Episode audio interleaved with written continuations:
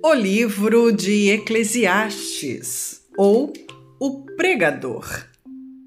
As mesmas coisas sucedem aos justos e injustos. Capítulo 9 Deveras. Todas estas coisas considerei no meu coração, para declarar tudo isso. Que os justos e os sábios e as suas obras estão nas mãos de Deus. E também o homem não conhece nem o amor nem o ódio. Tudo passa perante ele. Tudo sucede igualmente a todos. O mesmo sucede ao justo e ao ímpio, ao bom e ao puro, como ao impuro, assim ao que sacrifica como ao que não sacrifica assim ao bom como ao pecador, ao que jura como ao que teme o juramento. Este é o mal que há entre tudo quanto se faz debaixo do sol. A todos sucede o mesmo, e que também o coração dos filhos dos homens está cheio de maldade, e que há desvarios no seu coração enquanto vivem, e depois se vão aos mortos. Ora, para aquele que está entre os vivos, há esperança, porque melhor é o cão vivo do que o leão morto.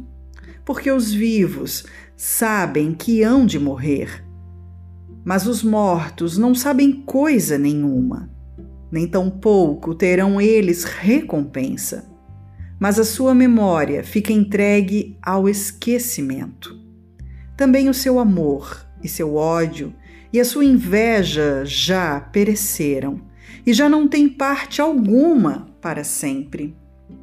Em coisa alguma do que se faz debaixo do sol. Vai, pois, come com alegria o teu pão e bebe com o coração contente o teu vinho, pois já Deus se agrada das tuas obras. Em todo o tempo sejam alvas as tuas roupas, e nunca falte o óleo sobre a tua cabeça. Goza a vida com a mulher que amas, todos os dias da tua vida vã, os quais Deus te deu debaixo do sol. Todos os dias da tua vaidade, porque esta é a tua porção nesta vida, e no teu trabalho que tu fizeste debaixo do sol. Tudo quanto te vier à mão para fazer, faze-o conforme as tuas forças, porque na sepultura, para onde tu vais, não há obra, nem projeto, nem conhecimento, nem sabedoria alguma.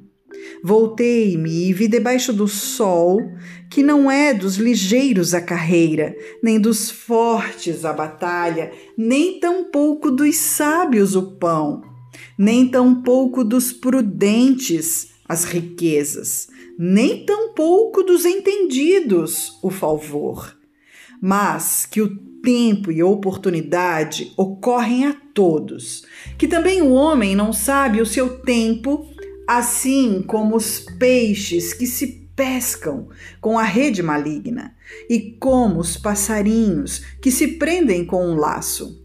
Assim se enlaçam também os filhos dos homens no mau tempo, quando cai de repente sobre eles. A sabedoria é superior à loucura.